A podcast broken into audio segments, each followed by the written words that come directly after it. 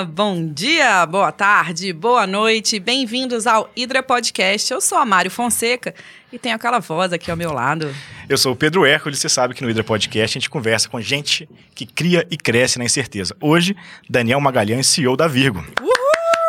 Muito bem-vindo, Daniel. Bem-vindo, seja bem-vindo. Muito obrigado, muito, bem, muito bacana estar aqui. Vem comer é... um pão de queijo com a gente. Poxa, eu já achei sensacional chegar aqui e ter cachaça e pão de queijo Exatamente. às nove da manhã, mas como a gente nunca você sabe que, quem vai ouvir, você que horário que vai ouvir. o horário, a gente não precisa Então, revelar. bom dia, boa tarde, boa noite, prazer estar aqui é, e compartilhar um pouco da história da Virgo com vocês. Bom, antes de mais nada, essa entrevista é um oferecimento da minha querida amiga Natália Castro. Muito obrigada, lá Nath. da Virgo, a Nath fez a gentileza de apontar o Dani pra gente. Cara, a gente começa com a minha pergunta pra todo mundo, na verdade, e depois a gente vai pelo caminho que a conversa nos levar. Aqui, você mexe com o quê? Legal. É, eu acho que, como todo anticarreirista, e esse é um livro que eu recomendo para todo mundo, acho que quando você pergunta Ó, o que, que eu mexo. com dica aí, ó. É, é difícil, porque eu acho que a nossa carreira hoje é cada vez mais é, multifacetada, né? Então, acho que hoje eu mexo com diferentes é, esferas. Então, uma de apoio ao empreendedorismo como investidor e mentor. É, isso leva um pedaço relevante da minha felicidade, porque eu me realizo nisso. Mas eu também empreendo, é, construindo a história da Virgo, que nada mais é do que uma plataforma de acesso a capital para ajudar é, médios empreendedores e projetos a focarem no seu negócio, onde a gente ajuda eles a acessarem a melhor forma de capital para suas diferentes necessidades para que eles possam continuar gerando emprego, gerando renda e focando nos seus negócios. Porque, para mim, é o empreendedor que é a maior política social, né? gerando emprego, e é por isso que a gente decidiu reinventar o mercado de capitais, ajudar o mercado a financiar grandes empreendedores e grandes projetos no Brasil. Perfeito. Ó, eu que sou. Eu, Vamos o nessa. pessoal da finança é ele, então as perguntas, as perguntas bobas vão ser, vão ser minhas. O que, que você quer dizer por plataforma de, de, de financiar empreendedores? Legal. Eu acho que, cara, essa pergunta é super legal porque a gente ainda está construindo esse sonho, a gente ainda está caminhando nesse movimento, mas eu tenho uma história muito longa dentro do mercado de capitais, dentro dos bancos de investimento. É, e para mim, é, esse é o mercado mais esquizofrênico que existe. Né? Ele nada Ainda mais bem é. que não sou só eu. é, ele nada mais é do que uma grande plataforma, porque o dinheiro está na mão dos investidores e quem toma recurso são os empreendedores. E a gente fica tentando, né, o mercado de capitais, ganhar dinheiro em cima dessas conexões. Sim. E eu acho que quando você fala de plataforma, é, a ideia é reinventar o banco de investimento. Tá. É você tirar o protagonismo do banco e trazer ele para uma infraestrutura que conecta investidores é, e empreendedores. Então a gente brinca dentro da companhia que a gente quer ser a Amazon do capital e não o próximo banco de investimento do Brasil. É porque quando a gente pensa assim, a gente consegue colocar é, na cultura da companhia, no alinhamento entre os nossos virgulovers, aquilo que a gente considera que é importante. Né? O importante é o foco no empreendedor, é ajudar ele a perpetuar o seu negócio, a, a superar os seus desafios e não o máximo que pode sobrar para Virgo.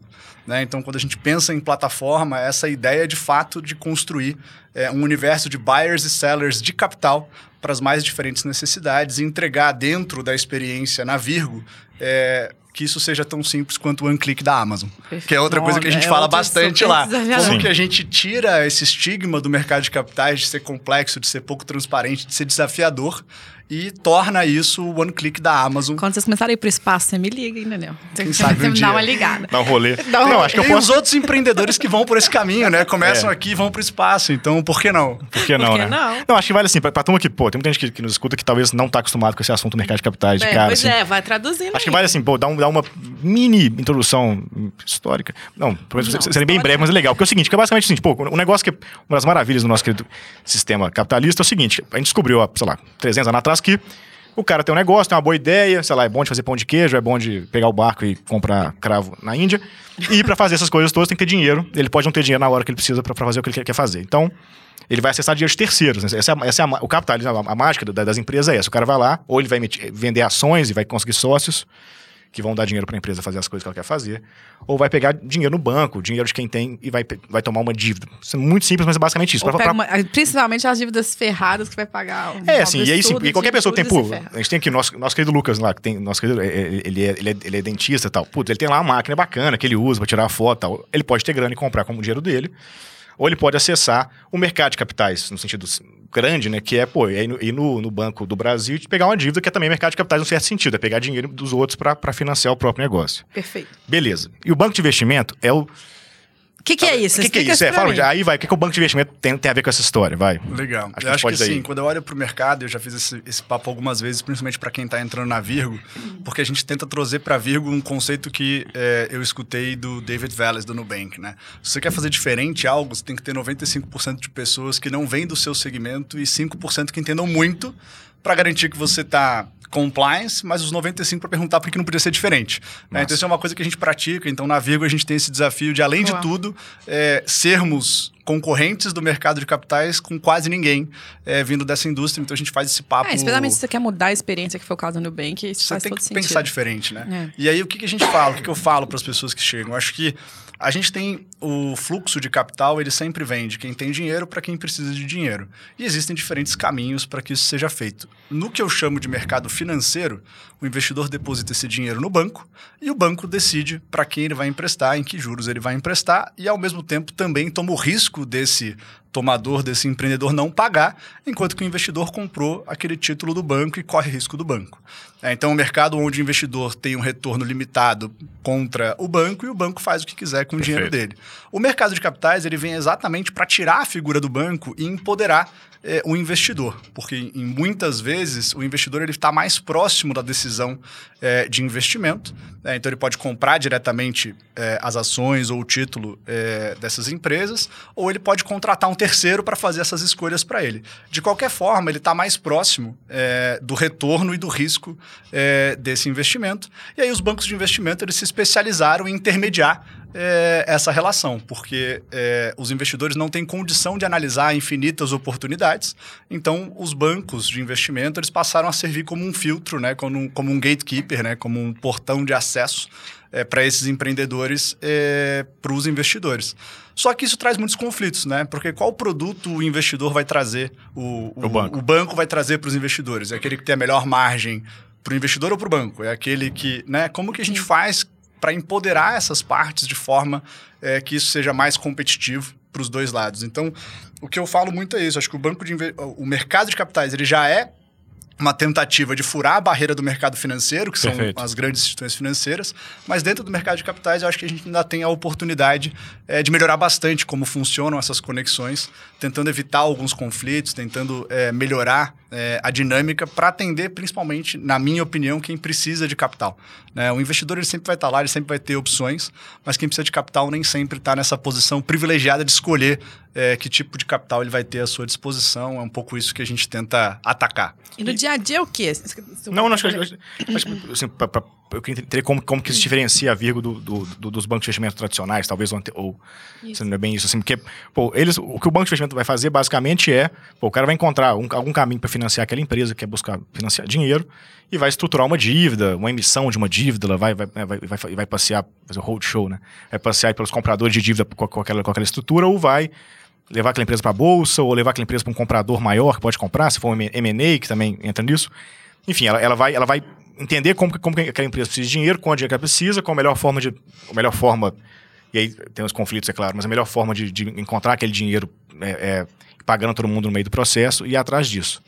Só que é um processo bastante, vou falar assim, me parece até onde eu sei, muito analógico. São pessoas, contatos, né? O- o- os- as pessoas sobem na carreira de banco de investimento porque elas conhecem muitos compradores, conhecem muitos bancos, conhecem muitas, muitos family offices e tudo mais. Ou, por outro lado, conhecem muitas empresas que, tão, que, que estão naquele, naquele maduros o bastante para buscar capital mais maior, né? Ou mais arriscado, ou estão prontos para um IPO. É muita, é isso, são, são pessoas com muitos bons contatos. Eu vou, vou- vou exagerar um pouco, mas parece que, para não falar da, da parte técnica e especializada, que eles são muito bons no que eles fazem. Como que a Vico faz para colocar tecnologia nisso? assim? Qual que é o, o pulo do gato, vai? Eu, eu acho que é um movimento evolutivo em diferentes etapas, né? Então, acho que a primeira coisa que a gente tentou fazer e tem dado razoavelmente certo foi focar num cliente que, para os grandes bancos, ainda é difícil de rentabilizar. Tá. né? Então, são as empresas e os projetos de médio porte. Então, não são os pequenos, embora seja uma coisa que eu adoraria em algum momento atacar, mas acho que existe um caminho até lá. Para nós, empresas e projetos de médio porte são empresas e projetos que queiram captar entre 5 e 50 milhões de reais. Ah, tá. Portanto, é um elas médio estão- porte. Portanto, elas estão acima Amplo. do que as fintechs, na maioria dos casos, atende, porque Tá. as estruturas de crowdfunding, de peer-to-peer lending têm dificuldade de fazer tipo. captações acima de 5. Perfeito. Por outro lado, está abaixo é, do patamar que os bancos de investimento tradicionais Mas estão visando. disputando com vicia aí. Na verdade, a gente está fazendo crédito, né? Então, Tá, assim, é, a gente mas, assim- disputa com os bancos médios, a gente disputa com outros players desestruturados, né?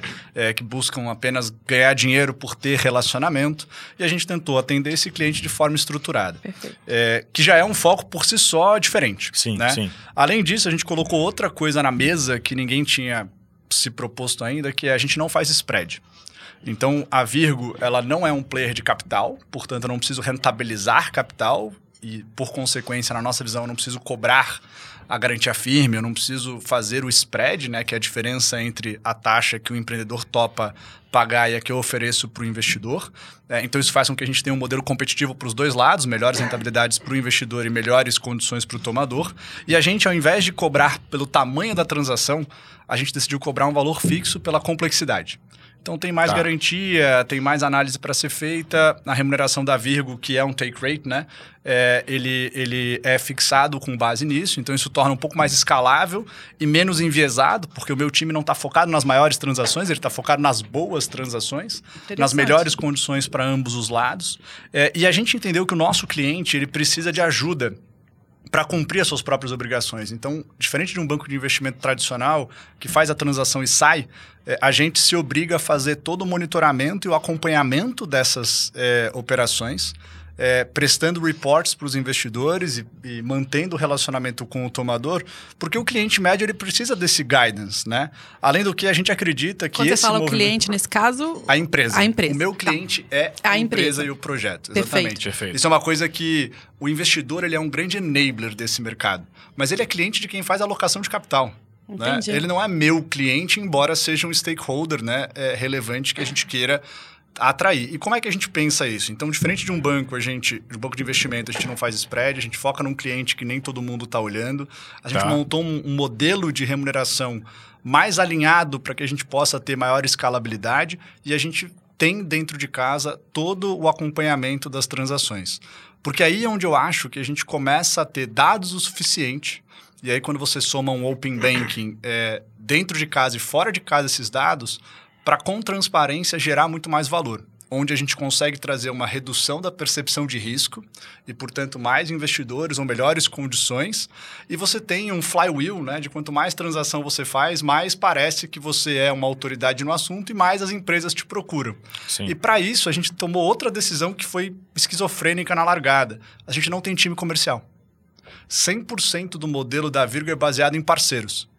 Então a gente olhou um pouco o que a XP, o BTG e outras casas estavam fazendo com os agentes autônomos para Ah, tá. vender operações.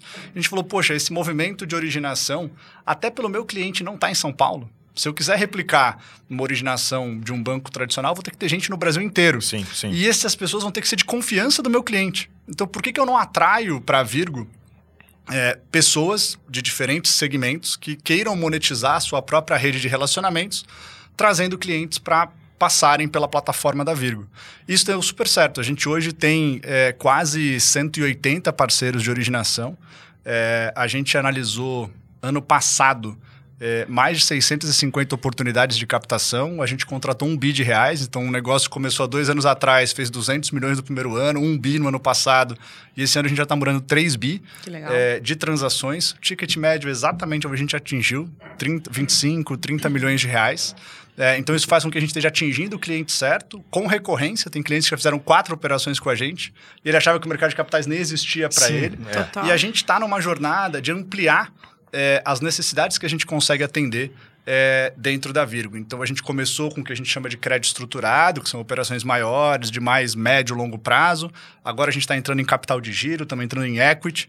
Então, a ideia é que o cliente consiga, é, com a Virgo, é, ter toda a sua jornada de capital atendida na nossa visão, reduzindo custos, gerando simplificação desse processo e otimizando principalmente as garantias que ele tem. Porque se ele já está no, no ecossistema da Virgo, se a gente já está acompanhando a capacidade de pagamento, já está acompanhando as garantias, eu consigo ir aumentando ou repondo a alavancagem dele baseado no mesmo conjunto de fatores. É, de uma forma mais competitiva ou de uma forma mais recorrente. Eu quero, não, tem mil perguntas, mas deixa eu Tá. só fazer uma pergunta, só fazer um paralelo, ver se é isso, assim, que eu tenho, eu tô- tem uma repetição que a gente tem ouvido aqui dos- das fintechs em especial, mas algumas, tipo a Fluke também, na parte de telecomunicações e tal, que é assim, você não precisa endereçar todos os processos mesmo. Você pode, de fato, trabalhar com parceria e ser bom, muito bom, num pedaço da conversa, do problema que você quer endereçar, né? E a fintech, as fintechs fazem isso muito hum. melhor, né? Eu acho que tem muita oportunidade de mercado até para outras áreas também, de você de comprar esses parceiros, que é o que você falou. É, a Certidocs é um exemplo muito a bom disso Certidocs, é isso que eu tô entendendo. Vocês estão ver se eu tenho, traduzindo, eu sou jornalista na origem, tá? Tem necessidade de traduzir algumas coisas. Mas o que vocês vão fazer é uma experiência muito boa para esse cliente que vai captar, ele que, que não é atendido em outros lugares, e você vai buscar parceria para recrutar ele também para quem vai colocar dinheiro para dentro e apoiar ele. É, tipo, a, a, parte que vocês querem fazer melhor e diferente é o atendimento a essa empresa. É a jornada dele. Essa jornada de captação. É. E a jornada dele pra gente é do momento que ele surge para nós até ele receber o capital e o acompanhamento dessa transação é, como isso um que todo. Falar, porque então, é, também é outro, duas... que é um segundo belo é, desafio que vocês botaram para dentro. E aí é, a gente trabalha dentro de casa em soluções delivered by Virgo, é, que é o meu time que executa, o nosso capability que executa, tá. ou a gente trabalha com soluções powered by Virgo. Tá. que são entregues por empresas que a gente compra participação Perfeito. por meio do nosso é, corporate ventures, ou é, são empresas que a gente assina parcerias para elas oferecerem produtos dentro é, da nossa base de clientes, porque o fluxo é, de relacionamento está ficando bastante intenso. E aí, acho que respondendo a pergunta que eu não respondi ainda, é, como é que a gente coloca tecnologia nesse processo? Ah, é verdade. Né? Como é que a gente torna ele escalável um mercado que é completamente analógico? Sim, sim. É, primeiro que eu acho que é uma jornada. É, mas eu tenho algumas convicções, né? Se as pessoas conseguiram padronizar derivativo, a gente vai conseguir padronizar o mercado de capitais. Se as pessoas conseguiram é, entender derivativo. Se a, se a gente conseguiu é, fazer tanta coisa no B2C, não é possível que a gente não consiga fazer no B2B. Mas, obviamente, que o jogo de força ele é um pouco mais robusto é, no mercado que a gente está. Né? Então, o que, que a gente acredita? A gente acredita que a tecnologia ela vai entrando aos poucos nesse processo para gerar escalabilidade e, com a escala, a gente conseguir gerar competitividade nesse processo. Mas ainda vai ser um negócio powered by people por um bom período. Tá? Então, assim, a gente não está na jornada da Virgo para três anos e um flip. A gente está na jornada da Virgo para 30 anos e um impacto no mercado é, na forma como o mercado se Mas estrutura. Mas o que, que vocês poderiam colocar em tech? Então, assim, a gente, a gente vê tecnologia em duas verticais, processos e dados. Tá. É, então, assim, acho que no lado de processos, é, a gente tem ótimos exemplos de várias, de várias ferramentas de escala no processo de análise de oportunidades. Tá. Então, hoje, você nunca teve tanto acesso à informação e, obviamente, tanta engenharia de dados para conseguir fazer o assessment das transações de forma escalável. É, a gente, esse ano, faz dois anos que a gente está nesse projeto da Virgo, a gente hoje tem dados o suficiente para começar a devolver propostas comerciais low touch, não com um CPF, com um CNPJ, a gente consegue fazer todo o crawling de dados, que são o que a gente chama dos, dos risk alerts, né? Então você consegue integrar com diferentes bases de dados ou fontes de informação para fazer um primeiro um fast due diligence uhum. desse cliente ou dessa garantia. Então, provavelmente cons... deve ser mais fácil rejeitar do que achar os bons, né? Com certeza. Tá. E aí vale exatamente o aprendizado de, de que a gente tem desses dois anos para conseguir não ver o, o, o, alerta e simplesmente declinar aquela transação. Uhum, você uhum. tem que aprender a contornar, porque o nosso cliente, cara, invariavelmente ele não é tão é, fácil de compreender quanto o cliente tradicional. É, a segunda etapa é toda a modelagem da transação. É, então, hoje tem diferentes empresas e a gente está seguindo esse caminho que, com poucas informações de faturamento, de balanço, já consegue gerar um fluxo de caixa, consegue devolver para o cliente dado o assessment de risco e a modelagem dele, que tipo de transação é possível. Uhum. Hoje a gente brinca que ainda não é o que a gente quer de one click, mas a gente tem sentido que a gente entrega é, a devolutiva para o cliente em dois, três dias e o cliente fica esperando outras casas, porque ele não está acostumado claro. com essa agilidade de chegar para ele uma proposta de 30 milhões de reais é, tão rápido. Então, Sim. todo o relacionamento com a rede e toda a análise de oportunidades, a gente acha que tem uma escala gigantesca. Hoje a gente está conectado em 260 investidores é, e a gente está buscando antecipar todo o processo de análise deles, para que quando eles recebam uma operação indicada pela Virgo, Perfeito. ela já tenha passado por 80% do processo de decisão uns 20% vão sempre estar na mão é, desses é, investidores, porque eles que estão alocando capital. Então, essa é uma jornada que a gente vê tecnologia de uma forma relevante. A estruturação das operações, acho que para isso, para o Pedro seja mais transparente. A gente tem uma carga analógica muito grande, os contratos não são padronizados, são dois advogados contratados, Sim. a diligência, né, levantar informação é super robusta, eu tenho que fazer a precificação, tenho que integrar com a B3. É, e aqui a gente vê que tem bastante coisa legal acontecendo que a gente pode introduzir. CertiDocs é um exemplo ótimo. Sim. Né? Então, assinatura, registro de forma automatizada. A gente hoje é um dos maiores clientes da B3, tem tido uma relação muito grande com eles é, para troca e integração. Na parte de diligência, você pode acessar uma Docket, uma empresa parecida para... Ah, é, o, Docket que eu, é o que eu brinco com, com o meu time, e a Nath está liderando muito isso, que trabalha comigo, que me apresentou o Pedro, Sim. é que não necessariamente a gente precisa tornar o processo digital, mas a gente tem que tirar o esforço da mão do cliente. Não, mas é, mas é sensacional, assim, porque nada que você falou, pelo menos assim, né? Posso estar perdendo um pedaço, mas o nada que você falou é uma tecnologia, não é um AI aqui do Pedro que a gente entrevistou, Sim. que precisa fazer cenários malucos. O que você está fazendo é tirar do analógico, que ainda é uma Que é a etapa. primeira etapa, né? primeira etapa da- do E universo o- de tech, que é maravilhoso, assim. A gente sempre fala que, que te- custa caro. digitalizar ainda é. uma tendência. Mas custa caro é, e precisa de foco, porque você abre mão, é, eu e o Ivo, que é meu sócio, como acionista da companhia, a gente abre mão de resultado para tentar Claro. promover essa Sim. mudança, né? Então, isso eu acho que é uma das grandes fortalezas da Virgo, porque nós somos acionistas que queremos olhar para o médio e longo prazo. É, não, mas só, Diferente de só pra pro deixar claro aqui, prazo. é porque a gente muitas vezes a gente brinca que o empreendedor fica com assim, ah, vou fazer uma inteligência artificial, vou trabalhar em blockchain, né? E às vezes a inovação ainda está em digitalizar, Tá simplificar básico. o processo e tal. E é, para mim ainda é uma frente absurda de oportunidade de negócio E também. a gente tem a terceira etapa, que então a primeira é toda o onboarding e análise de oportunidades, a estruturação, o setup das operações e toda a parte de monitoramento. Isso, né? É, hoje a Virgo, acho que grandes números que são relevantes, é, a gente hoje monitora 45 bilhões de reais. Tá. Em 315 transações, mais ou menos, é, com um fluxo mensal, trimestral, anual de pagamentos, que são colateralizados por mais de 120 mil recebíveis, por mais de 4.500 matrículas. Né? E todo esse processo, aqui sim a gente pode aplicar tecnologia em escala de Sim. dados. Né? Como é que a gente automatiza esse processo para que é o que eu brinco, a gente possa monitorar essas operações segundo a segundo e transformar esses dados em informação.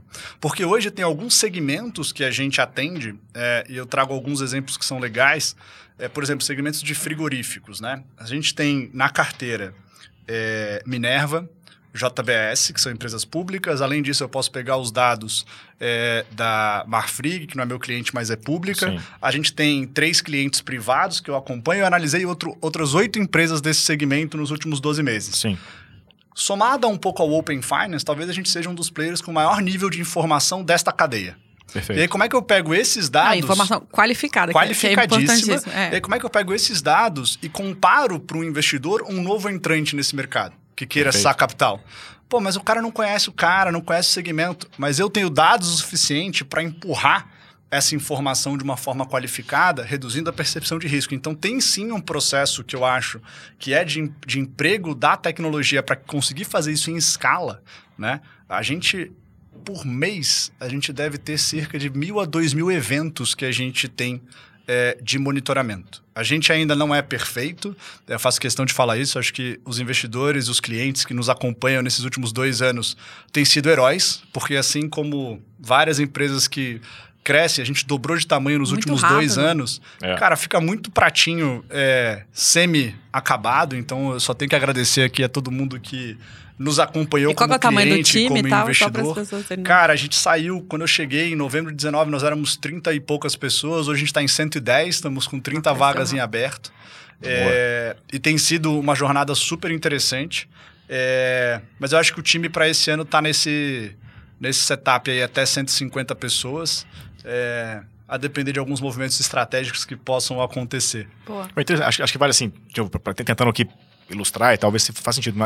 O que eu entendo assim, o mercado, o mercado é, de banco de investimento tradicional, você acaba tendo é, nas grandes casas que fazem muito bem o que elas fazem, você vai ter alguém que vira um super especialista em, em, em agro. Ou, ou em, ou em é, mais que agro, em frigoríficos e não sei o quê, e, né, e, enfim. Segmento Que ele específico. entende muito disso, e, assim, e, e acaba que mistura muito uma pessoa com muito conhecimento, ou um grupo de pessoas, mas normalmente com, com um ou dois líderes, com relacionamento. Ele, ele- essa pessoa acaba conhecendo o, o diretor da, da, da Marfrig, da BRF, não sei o quê. Então mistura muito relacionamento com muito conhecimento técnico, e esse mercado analógico, digamos, fica muito na, fica, fica nas mãos dessas poucas pessoas. O que você está falando é, putz, eu posso pegar dado e uma parte do que, do que, do que esses, grandes, esses grandes especialistas conhecem, eu posso começar a fazer com dado. Não Exatamente. tudo, claro. Tem um pedaço que, enfim, sempre fica lá a genialidade, a genialidade dos grandes, enfim, de quem sabe pensar operações diferentes. Tem um monte de coisa que é tipo, mais difícil fazer por enquanto, imagino. Mas tem uma Acho parte que dá o pra fazer. é esse e o mercado nunca teve aberto, nunca teve tão aberto a uma experiência como essa. Sim. Né, assim, eu tenho, a gente está em conversas para um Series B agora, e aí alguns investidores, Daniel, cara, por que a Virgo e por que né, agora? Uhum. Eu falo, bom, porque a Virgo você decide, né? Assim, Claro. vou eu ficar falando bem do meu próprio negócio. Eu comprei. É, exatamente. Eu tô comprei. dentro. Eu tô- A minha parte eu comprei. É, eu fiz a minha parte. Então, assim, cara, se você gosta do time, se você gosta do projeto, cara, porque a Virgo fica Aham. super à vontade. Mas acho que porque agora é muito relevante, né? Eu acho que, assim, nos últimos sete anos, cinco anos, é, o mercado de capitais mudou estruturalmente. Né? Para quem não acompanha tanto esse mercado, há 10 anos atrás, os grandes investidores estavam atrás dos grandes bancos, dos grandes private bankers. Hoje você nunca teve tanto gestor independente, você nunca teve tanta casa de assessoria independente, você nunca teve essa abertura para acessar os investidores como você tem hoje. Então, Não, o e mercado... tanto falo de educação financeira, as pessoas querem Exato, entender assim, as o, o coisas. investidor está curioso, ele está querendo comprar coisa diferente. É. Óbvio que a gente tomou um vento a favor com essa Selic tão baixa, mas eu acho que ela não vai voltar a patamares tão relevantes no longo prazo. A gente vai ter uma correção, mas a gente volta a ter um impulso favorável ao mercado de capitais, aos investimentos alternativos. Então tem um lado do mercado que é o lado da demanda, que nunca teve tão maduro para isso, e o outro lado é o lado do dados e da tecnologia que pode ser aplicado. Sim. né? Assim, cara, tem muita coisa que há cinco anos atrás, né, não existia. Você vê a adesão de um Pix, você vê a adesão ou o movimento do Banco Central, do Open Finance, do Open Banking, é, do, do registro de, de garantias, vamos dizer assim. Sim. É, todos os movimentos que a gente está vendo, eles estão sendo colocados, setup in motion, na minha opinião, para tornar o mercado mais competitivo. Então, o que eu falo para os investidores é: você pode não comprar que o time da Virgo e a tese da Virgo são é, elementos relevantes na sua análise, mas o mercado de capitais ele nunca teve tão pujante, tão propício a se tornar cada vez mais relevante eh, no financiamento da economia brasileira. Então acho que o momento ele é muito bacana Sim. e acho que tudo isso obviamente eh, favorece o que a gente está construindo. E você sabe que eu tô fazendo dever de casa? O quê? Porque eu tô, eu tô- Todo mundo vem aqui, só, só entrevista fintech, entendeu? Tem uma tendência aqui nessa, É, nessa me- mesa. Me interessa esse povo aí. E aí eu tô fazendo dever de casa, fui ler o livro lá do, do Rei Dalio, não sei como é que vocês pronunciam, Ray Dalio, como vocês quiserem. E aí é muito engraçado porque tem uma parte do livro que ele fala da quando ele foi fazer a Bridgewater lá e o- que ele tava estudando a parte do Lehman Brothers lá e a dificuldade que ele tinha de capacidade de computação para todos os dados que ele precisava nas análises de mercado. Sim. Ele, ele tinha que imputar dado internacional e tal. E hoje em dia isso é barato, é peanuts, né? Assim, e é uma inovação. Então você vai ter mais capacidade do que esse cara tinha ali atrás para fazer. Não, o celular, se bobear. É, Não, isso, é. isso le- isso lembrou. Isso é uma loucura. Não, isso lembrou que esse fim de semana eu. Mas não sei se eu fiz um comparativo muito Não, longe aqui, gente, não, eu não eu torturei minha namorada vendo é, Margin Call e depois é, The Big Short. No mesmo fim de semana. Acho que ela gosta muito de porque ela, ela gente viu os dois filmes juntos, a gente conversou, parava o filme, falou: olha isso aqui. Quer dizer, não entendo muito, mas eu parava pra tentar. Ela, ela trabalha com letras, com alemão, enfim, ela, ela, tá, ela tá livre desse, desse mundo. aí. Mas, enfim, tá, tá, tá uma cena do filme que, que no, do- no, no Big Short, que o cara vai lá, vai, vai ver as garantias de, de um certo produto de crédito imobiliário. Ele abre uma planilha de Excel, tem lá conta a conta de crédito, ele manda a equipe dele lá para Flórida para um condomínio que estava sendo financiado por aquele produto de crédito para ver se os caras estavam pagando, quer É dizer, isso. o cara faz na, o cara, o cara pega um avião, vai para Flórida, desce lá, bate na porta, a cena é bacana, o cara bate, aí tem um cara que mora, que tá pagando É. aluguel, aí a casa tem um jacaré na piscina. Enfim, o cara vai ver, na- vai ver, vai- alguém Mas vai esses ver, né, caras não dizer. vão pagar. É um pouco isso que eu tô dizendo, quer dizer, outro tá- lado- talvez dá pra fazer com dado um monte de coisa dessas já. Não, e por outro lado, hoje você consegue ter a glan- granularidade da imagem no satélite, você consegue mandar um drone. Então, assim, é, a gente muito tangencia é, diferentes tecnologias no que a gente se propõe a fazer. É, várias delas E são... o Open Bank abre uma conversa que você não tinha antes. Exatamente, que você não poderia dá acesso ter. a dados É. que, assim, que quebram um pouco a, a barreira dos bancos, que era ter esse histórico desse cliente. Desculpa meu paralelo bobo, mas você aí, que também não é das fintechs, eu tô tentando traduzir. Não, é bom, perfeito para É, então, assim, o que a gente brinca, assim, cara, de fato, não existe nenhum moonshot, nenhuma ciência de foguetes no que a gente faz, mas a gente acha que dá para integrar muita coisa e Claro. trazer uma experiência muito mais competitiva para todos os participantes desse mercado, mas a gente também enxerga possibilidades de algumas é, inovações, né? Então, se a gente lança daqui duas semanas, estamos falando aqui no final de janeiro de 2022, para quem ouvir a gente posteriormente, é, a gente está lançando uma empresa agora que para a gente é super relevante. Primeiro, porque ela consolida tudo aquilo que eu acredito como empreendedor, que é formar outros empreendedores. Então, essa empresa ela está sendo lançada é, pela Virgo em sociedade com uma outra empresa de tecnologia. E o CEO é um Virgo Lover, que era estagiário nosso. Legal. É, então, a gente está conseguindo, de fato, concluir aquele ciclo que eu enxergava Sim. dois anos atrás de formar empreendedores. Que legal, quero saber É, mais. A gente Ah. brinca de for- formar a Virgo Máfia, igual o PayPal Máfia, né? Então Boa. que saiam da Virgo diversos Legal. empreendedores. E essa empresa, ela foi desenhada baseada num problema de negócio que a gente vive dentro de casa. Então, como que a gente traz contratos autoexecutáveis registrados em blockchain para acabar com o back-office do mercado de capitais? Uou. né? Então, essa empresa nasce daqui Que duas faz semanas. sentido. é, porque a gente precisa de mais transparência, a gente precisa de oraculatização desse mercado, porque são muitos agentes envolvidos. Sim. A gente precisa de registro é, dos logs né, que estão acontecendo. A gente Menos precisa de gente para É, fazer e isso. Vou falar de, falar de DeFi agora, que, que é esse mundo aí, né? Decentralized Finance, não sei o É, quê. total, Cara, total. então assim, Eu comprei esse, os negócios esse é um, esse é um projeto que a gente está super animado. Que legal. Demais. Porque ele traz todo esse, toda essa carga emocional do que a gente vem construindo, né? Então é a Virgo como formadora de empreendedores, é a Virgo como liderança de inovação dentro de um mercado tradicional. É, e vamos ver se essa empresa vai ter o sucesso que a gente espera. É, mas é algo que a gente acredita bastante. Cara, mas tem um mérito, além do analógico digital, que eu juro que eu, eu reconheço isso absurdamente como um super mérito desafiador ainda para muito mercado, tem o mérito de olhar para esses tickets aqui de 5 a 50. É, exatamente. Como é que vocês chegaram nisso e falam, é esse aqui que nós vamos encarar? Legal. E- e assim, esse aqui, cara- e aqui é o é. tombos e cachaças, né? Então aqui Sim. a gente pode falar Boa, é, a verdade, né? Então assim, eu, eu atuava nesse mercado antes da Virgo há mais de 10 anos, né? Eu fui é, sócio de uma outra companhia que chamava RB Capital. Lá a gente teve gestora, teve securitizadora, teve investment banking, é, teve área de investimentos alternativos.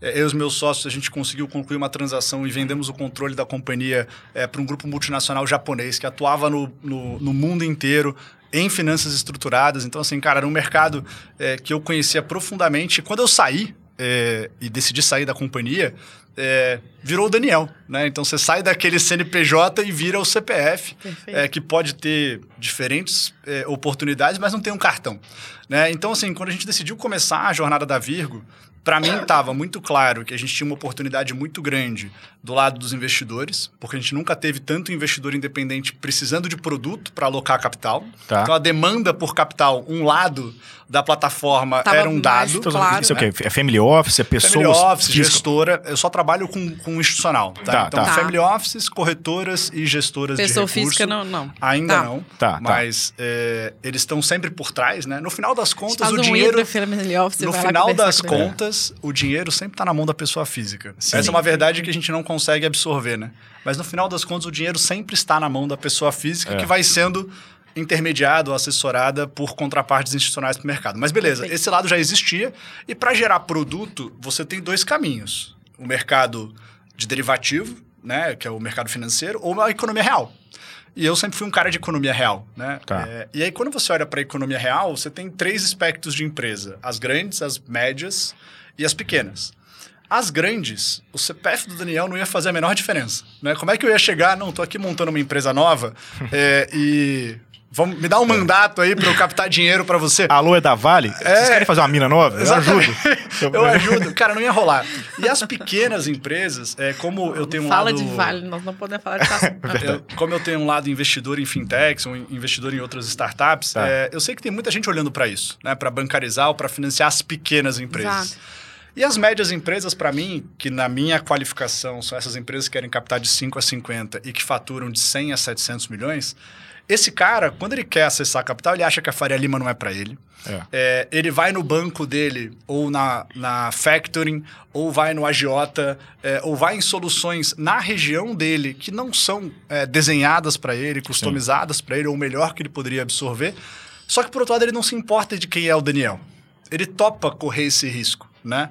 É, por N razões, seja por desinformação, seja porque o site é bonito e ele confia, é, seja porque a gente É, ou tem porque ele esse tá olhando um negócio que é de risco e ele tá topando já de é, artimão, né? o tomador, né? Então, assim, óbvio que é muito legal contar a história de trás pra frente, mas a verdade entre tombos e cachaças é que era um entering point relevante, né? Era o lugar onde a gente podia começar é, com só o CPF, né? Mas tem um mito que é interessante, assim, porque a gente até. A gente vai sair com alguns estudos recentes aí que estão para ser publicados, mas É. existe.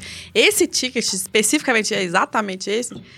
Existe demanda, nós temos clareza. Dinheiro ao o dinheiro. O desafio é a outra ponta, é onde colocar esse dinheiro. Por isso que eu queria entender, assim, tipo, eu entendo que para vocês talvez seja ter sido mais fácil captar esse dinheiro para investir, mas para achar esse, esse negócio, como é que você começou a achar esses caras que estavam nesse É, tamanho e que tinham E quem conhece esse cara é o. Ele tem conta na caixa, sei lá, no, no É, Goiânia. é e ele vai no Foi, dele aí, da, foi sabe? aí que a gente apostou em ter uma rede de parceiros, né? Tá. Tá. Virgo de originação, vamos chamar assim. É, como é que isso começou? Cara, isso começou com a rede de relacionamento que eu tinha e que o site da companhia gera, por incrível que pareça. Então, Tá. cara, basicamente você começa a comunicar que você tem acesso a uma rede de investidores para determinados perfis de operação.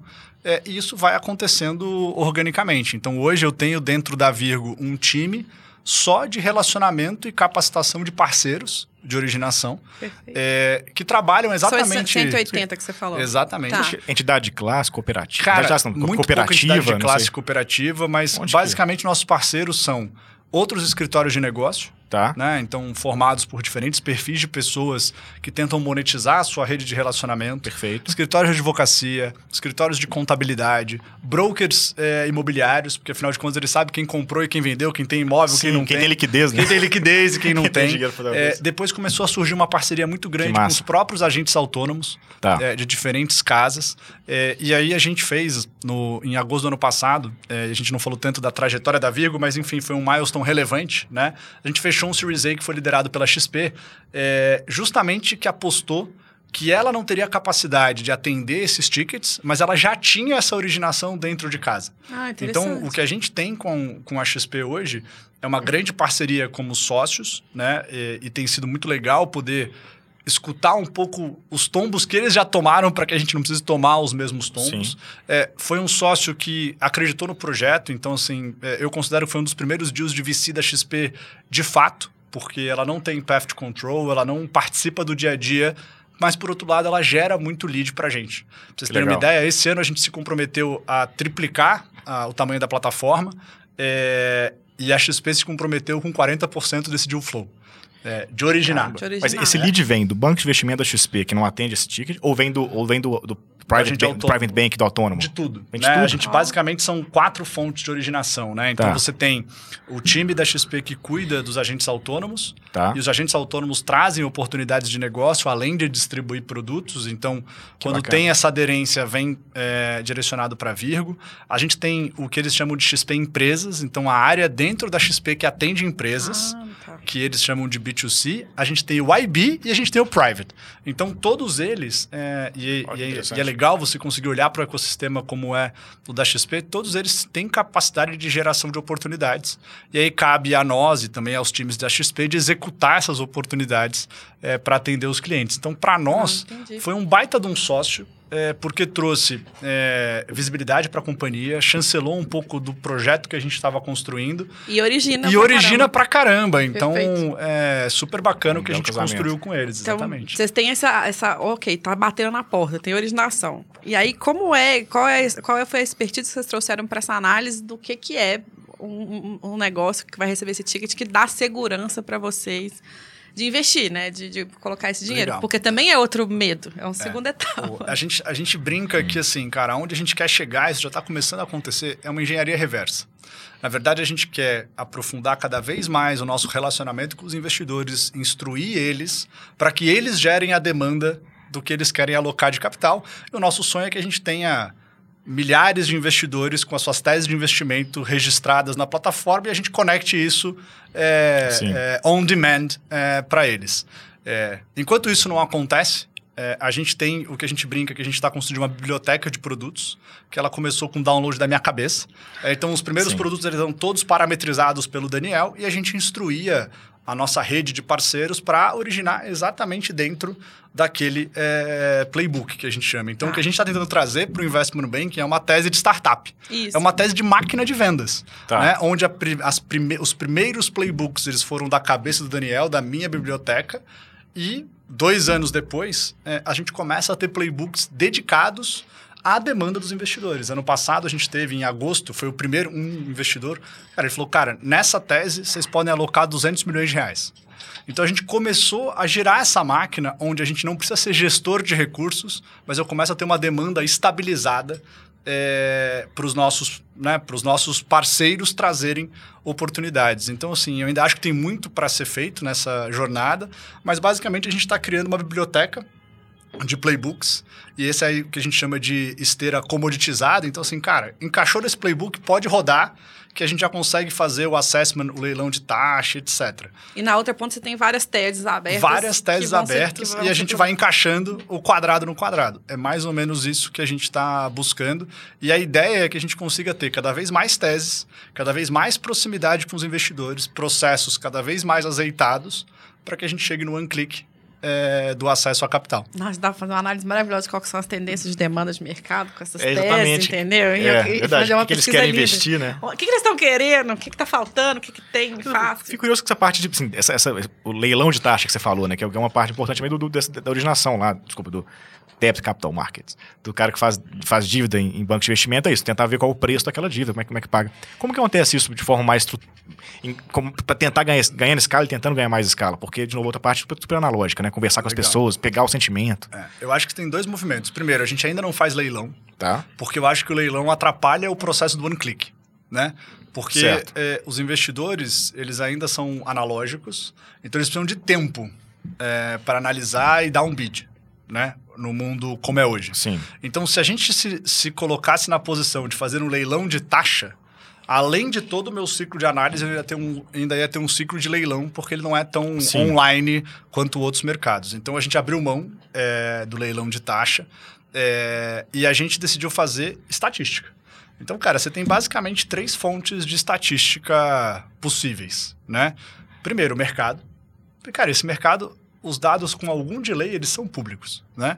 O mercado de debenture, o mercado de crédito bancário, o mercado ah. de CRI, de CRA, de nota comercial, todos esses produtos, eles são registrados ou no Banco Central é, ou na B3. É, B3. Então, você consegue ter um backtest é, de, de taxas, e aí o que você tem que quebrar são essas operações por variáveis para você conseguir ter um modelo de precificação. Sim. Setor, prazo, pá, pá, pá. Setor, prazo, garantia, é, tamanho, porque isso faz muita diferença, produto, porque isso interfere na liquidez no mercado secundário. Tem o mercado secundário, então assim, mercado primário, mercado secundário, é, e o nosso inflow, né? Assim, é, é um mercado de duas pontas, né? Então, Sim. assim, embora o investidor tenha um protagonismo relevante, o tomador não assina qualquer cheque, né? não assina Sim. qualquer recibo. É, então, assim, a gente brinca que trabalhando essas três frentes, a gente consegue ir aprimorando esse modelo é, para que a gente consiga ter cada vez mais assertividade de preço, sem necessariamente precisar passar por um leilão. Então, você suponho, o, o, o, o, cliente quer tomar crédito, vou falar assim, tem cliente Mais fácil, é. o, cliente, o cliente quer, quer tomar crédito, a empresa lá, que vai pegar 25 milhões de reais emprestado para fazer alguma coisa. Ela baixa a porta de vocês, a equipe faz o, trabalho de, de, de, é, de, análise de risco, de análise de, de produto, o que, que, que, que faz sentido para esse cara tomar e tal, e dá uma, uma opção e já dá uma, uma, taxa. Olha, a taxa que a gente acha que vai dar para você pagar é 20% ao ano nesse produto, porque é o que faz sentido. Esse cara dando ok, você dispara para sua rede. Exatamente. É isso, é, é esse e processo. aí não é nenhum disparo para a rede. O que a gente fala é que assim, Quanto mais o investidor está próximo de nós, maior preferência ele tem em receber o que tem fit com a demanda dele. É então a gente tem que construir isso dos dois lados, né? Tá, então, assim, tá. assim, eu tenho que mostrar para os investidores Entendi. que quanto mais próximo e mais responsivos eles forem às nossas pesquisas, os nossos queries, o nosso relacionamento, mais acesso eles vão ter a oportunidades. Né? Então isso faz com que eles vão se aproximando muito da gente. A gente ainda tem um uma parte desse tripé que é o monitoramento, que a gente está ainda alocando bastante energia, mas a gente acredita que em algum momento pelo fato da gente estar tá gerando mais dados ou estar tá monitorando mais de perto, ele também vai topar uma taxa mais barata e aí você fechou o ciclo virtuoso, né? É, onde eu consigo não só ter a melhor taxa, como um pouquinho abaixo do mercado, porque está passando é, e sendo o monitorada. Virgo tem um, o carimbo tem um peso. tem valor. Tem valor. Então, assim, é quase uma, é uma relação ainda. mais Sim, próxima mesmo de um fundo, de, né? Você quase você abre um FIP, conversa com os investidores, conversa com o negócio. Sim. É uma relação quase mais, mais próxima do que a relação hoje. de banco, né? É. Eu digo assim, em termos de... Mas é, a gente, a gente quer... A gente está olhando muito para crédito hoje, principalmente crédito é, médio O maior produto é o crédito. E, né? e agora capital de giro. E a gente atende seis segmentos na nossa visão, tá? Imobiliário, agro, indústria, varejo, energia e fintechs. Esses tá. são os seis segmentos que a gente atua. E hoje a gente tem lá na, na companhia esses seis segmentos e as necessidades de capital deles. Então, crédito estruturado, capital de giro e equity. E a gente está, é quase que um jogo de war, né? Sim. Vendo os produtos Posso que a gente vai colocar... Burra, qual é a diferença de capital de giro e crédito, que eu não sei? Principalmente o prazo e a customização da operação. Então, Tá. assim, cara, capital de giro é mais tipo forninho da padaria, né? Então, assim, cara, operação menor, sem garantia, desconto de recebível, Tá, tá. ou uma operação pequenininha de crédito, curto prazo. Crédito estruturado, não, poxa, envolve alguma garantia, uma operação Entendi, maior, entendi, uma entendi. operação de mais Mas médio a lógica prazo. é a mesma, mas A lógica de diferença só análise esse- é parecida, Tá, tá. o produto é completamente diferente. Perfeito. E aí, nesses seis segmentos, a gente está encontrando os produtos que verticalizam essa necessidade, é, de forma que a gente possa estar na jornada do empreendedor a qualquer momento. Né? E aí, alguns segmentos a gente está mais avançado que outros. E é por isso que a gente está olhando para atrair mais capital para a companhia, para a gente conseguir acelerar é, o nosso, a nossa plataforma de produtos para atender diferentes necessidades. E os produtos, eles também têm características diferentes. Né? Então, assim, ah, o crédito estruturado ele precisa de muito mais garantia, ele precisa muito mais colateral. O capital de giro é uma coisa muito mais simples. Só que é o mesmo cliente, né? Ele só está em sim. momentos diferentes. Então, Sim. assim, eu brinco, e aí é uma inspiração é, na Tencent, né? A Tencent tem esse nome porque ela quer faturar 10 centavos de cada chinês. Por isso que ela chama Tencent. E aí o cara está comprando empresas e desenvolvendo produtos para beliscar centavos de cada chinês. É, long tail brinca, total, é. long- a gente brinca que a gente tem que caminhar a mesma jornada. Então, assim, cara, o cliente já está dentro de casa. Ele tem necessidade por capital, porque isso é intrínseco a qualquer empresa e qualquer projeto. Só que essa necessidade vai mudando. Então, como é que a gente faz para que ele não precise sair do ecossistema da Vivo? É uma tese de ecossistema. Então, pô, se ele está agora no crédito, depois ele está no equity, depois ele está no capital de giro, daqui a pouco, por que não outros serviços? Então, assim, a gente olha de uma forma integrada para consolidar a experiência do cliente dentro de uma única plataforma. Porque é o mesmo cliente, é o mesmo Sim, CFO, sim. né? Então, a gente Sim. está discutindo, por exemplo, parceria agora com uma empresa de energia. Porque se eu consigo reduzir o custo de energia, eu estou dando acesso ao capital. E para a indústria e varejo, que são grandes clientes nossos, energia é um custo hiper relevante. Pô, já é o cliente, já me conhece, eu já falo com o CFO, vamos entregar uma solução diferente para ele. Cara, mas uma coisa assim, eu, eu vi que, assim, a gente conversou com, com vários fintechs nesse último ano aqui no Ida Podcast. Aliás, assista, tem várias conversas muito interessantes, é legal ver e até comparar a forma de pensar. Aliás, ele pensou igual o Parker, né? O Parker também foi pro mercado, mercado médio, né? O Sim, Parker é da sim. Kobe, que não é fintech. Essa pra mim é a grande Essa coisa de-. Mas enfim, assim, eu fui pensando um pouco de. é, é, Nossa, me deu branco agora que eu falo que eu lembrei Então, calma, então isso segura branco. que eu tenho uma, só uma pergunta. Porque eu, eu entendi que com clientes, cê- cê- é isso, o ideal é você pegar eles ele em diferentes momentos. Por isso que pra mim, né, como o empreendedor, o crédito e o capital de giro, eles são a mesma loja. Tô pegando dinheiro emprestado. A diferença é que um é pra capital de giro e o outro é, mais pra um- é mais estruturado. estruturado. É. E aí o outro, equity, é outra conversa. Como empreendedor, é óbvio, é, pra mim essas coisas são é, diferentes pesos. Mas, por outro lado, também me- me- o que eu achei curioso é o quanto você também customiza bem essa relação com o investidor. Que aí, por isso que eu brinquei com essa coisa, quase é quase um vício. Você também tem que ouvir muito o investidor. Não é uma relação que ele vai ter um home broker lá, compra ali e vai embora. Né, assim. Por isso que eu queria entender, assim, como é que você escala esse outro lado também, né? Como é que você, essa relação de, de, com, com o Cara, investidor. o outro lado eu ainda acho que é analógico. por Ainda é um bom analógico. período. O que Tá. você escala, talvez, é antecipar o processo de análise dele. Tá. Tá. Mas a decisão dele ainda é analógica. Ele olhar e no final ter uma É, porque percepção é de risco e né? subscrever aquela transação. É, então, assim, diferente de quem trabalha com varejo de investimento, é, e eu tenho investimento em várias fintechs de peer-to-peer, de crowdfunding, Sim. ele precisa escalar a distribuição dele. Porque cada investidor vai botar 10 mil reais. Isso. Né? O meu investidor ele bota 50 num cheque só. Entendi. Então, assim, a mesma transação eu preciso falar com dois caras. E Perfeito. normalmente um único compra. Desses 1 bi 200 que a gente fez nos últimos 24 meses, rara foram as transações que tiveram mais de um investidor. Interessante isso. Então, assim, o meu desafio, e eu falo isso muito com o meu time, não é a escala de distribuição, Perfeito. é a escala de originação do processo de análise, do Pô, processo não, de estruturação e do processo de monitoramento. É, a, a padronização também do que chega de, de oferta para esse investidor faz, Perfeito. faz uma super diferença, né? Faz. Assim, e a cara, gente ainda está muito longe disso, Hum, sabia? Sim. Porque. é, E aí é que veio o meu, a minha angústia como empreendedor, né? Falou, cara, que é a frase que eu comecei falando aqui. Alguém padronizou o mercado de derivativo e virou um mercado trilionário. Sim. E aí a gente não consegue fazer isso no mercado de crédito, que, cara, o conjunto de variáveis é muito parecido. É. Mas eu acho que é um processo, entendeu? Porque todo investidor que eu converso fala, cara, adoraria que fosse padronizado. Eu falei, cara, beleza, então por que você não me ajuda? Né? Sim. Por que, que você foi contratando cada vez um advogado diferente, comenta a mesma cláusula em cada transação, você dá um pitaco diferente? Cara, vamos parar, vamos. Mas por que que você acha que, é, que é difícil? É porque as coisas são muito diferentes, é muito risco? O que, que é? Cara, eu acho que assim, como é um processo completamente analógico é, e todo mundo tem que se justificar nesse processo porque é um centro de custo, né? Então, assim, Entendi, cada entendi. advogado que entra quer dar um pitaco, cada participante que entra quer dar um pitaco. E no final deveria estar todo mundo olhando para uma curva meio de 80-20, sabe? Cara, vamos endereçar 80% dos problemas de uma forma padronizada e deixar só 20% para a gente eventualmente customizar, se achar necessário. É, o problema é que o mercado ele vem num movimento de sempre foi assim, ele vem num movimento de se justificar. Ah, É, é e que cultural, gente- assim. É, é quase que Mas- cultural No, esse no- no- no balcão do, do banco, quer dizer, esse- o, o- quem- o tomador de crédito, no seu caso, ele, ele normalmente ia no- em bancos tradicionais buscar esse dinheiro. Factory. No- no- nessas relações também é super pulverizado os formatos, quer dizer, cada banco faz diferente, o Banco do Brasil, Não, o Banco aí é Caixa. tá. Como Não. que é isso? Não. Contrato padrão, cara. Já tomou crédito em banco, você não comenta o crédito. Então, banco. acho que Você não, você não Entendeu? negocia a É, cláusula ele negocia com o Banco do Brasil, eu não não, quero assim. eu, quero tirar- eu quero mudar essa vírgula. O cara fala, cara, vai no Não, outro- né? te- Não, então assim, é, é essa a minha angústia como empreendedor. Então eu falo, cara, não é possível que a gente não vai conseguir convergir o mercado para isso. O que, que eu acho que falta, não, é- não é faltar porque a gente não cumpriu essa barreira ainda. Falta relevância, falta transparência, falta diálogo, falta costura para que isso seja possível. E assim que o mercado começar a ver é, que dá para ser mais rápido, mais barato e mais escalável, talvez ele, ele faça um movimento de adesão é, a essas teses, né? É, então é um processo. É, a Interessante gente isso. acredita, a gente joga muito da porta para dentro e não tanto da porta para fora. É, porque a gente sabe que existe uma resistência natural do mercado, mas da porta para dentro tem tanta coisa para fazer ainda. É, E não até tem a esse gente... medo do risco? Esse é uma pergunta, assim. Porque eu acho, né, ouvindo pela primeira vez, eu falo, putz, cara, o desafio talvez seja convencer esse risco maior aqui desses negócios menores, ou médios, enfim.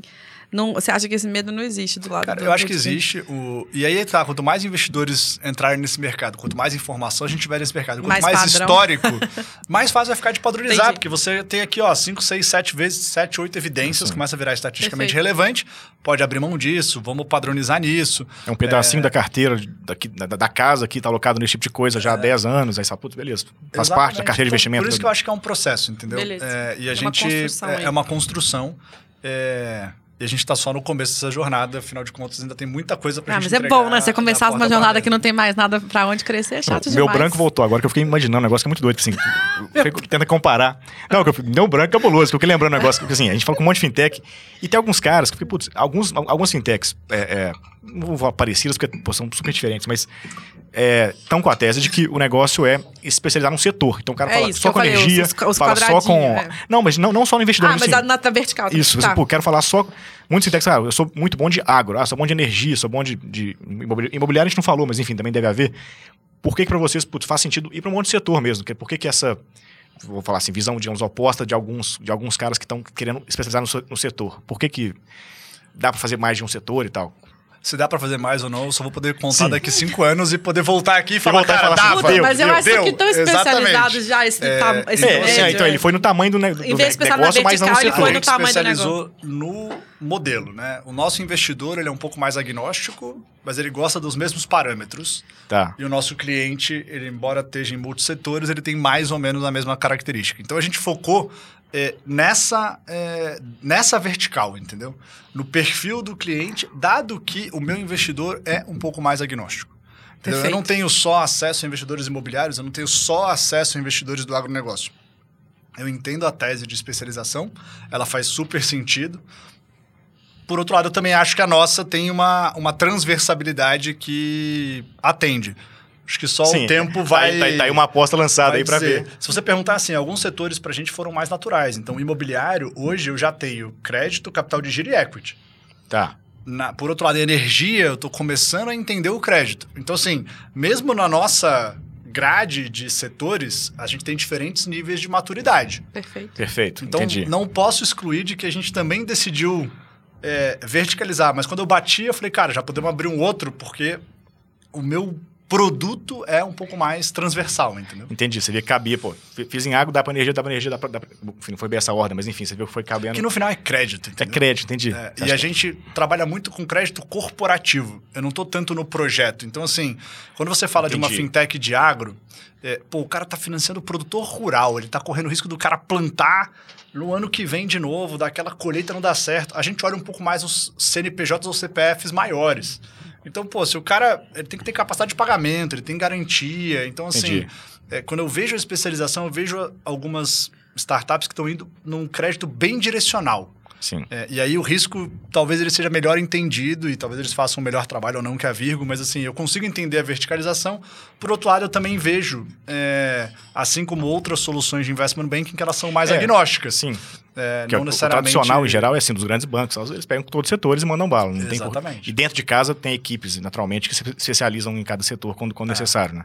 Mais ou menos por aí. E, e aí, antes de abrir outra avenida, eu queria só. A gente já falou, você falou um pouquinho, a meta aí é 150 pessoas na Vigo. Como é que vocês estão Isso não é de meta, né? Meta de pessoa é difícil, né? Não, mas assim, enfim. eu acho que tem espaço para isso. espaço, vocês estão, nesse com- vocês estão com processo. 120, estão com 30 vagas Estamos com abertas. 110, estamos com 30, 40 vagas em aberto. Perfeito.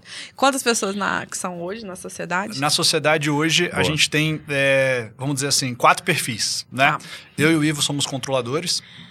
É, o Ivo tem um histórico é, de é, mercado financeiro raiz, é, sales, um cara super competente de relacionamento.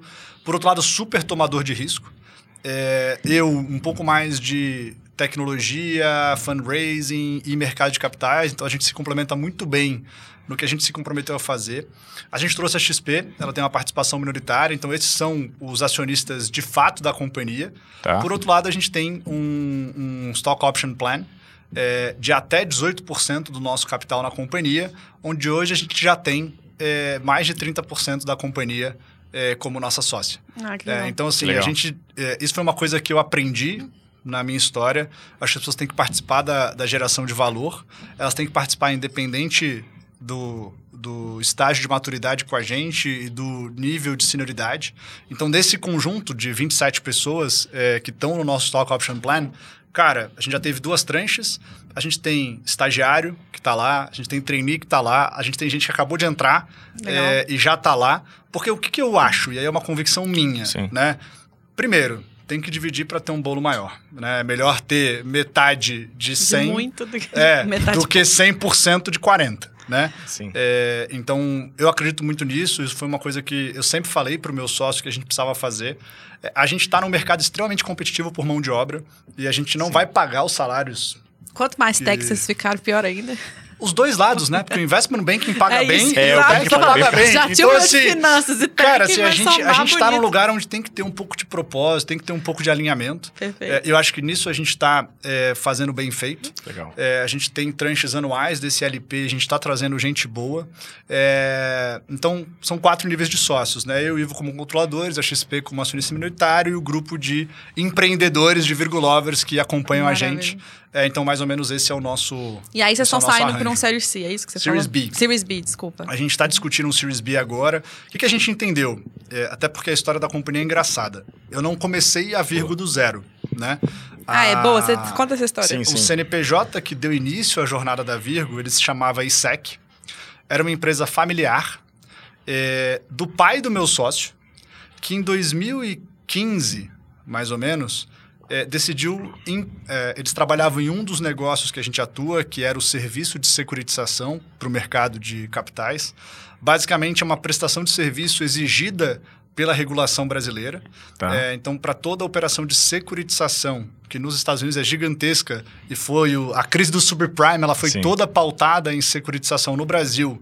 Ainda é um segmento incipiente, embora esteja se desenvolvendo. E no Brasil existe a exigência é, de você ter uma securitizadora como participante dessa, dessa operação de securitização. Então, o pai do Ivo, é, ele montou uma securitizadora em 2010. Aí ele vendeu 70% dessa securitizadora para um outro grupo em 2012. Não deu tão certo essa sociedade. Ele recomprou a securitizadora em 2015 e contratou um outro executivo para empreender o movimento de consolidação de securitizadoras.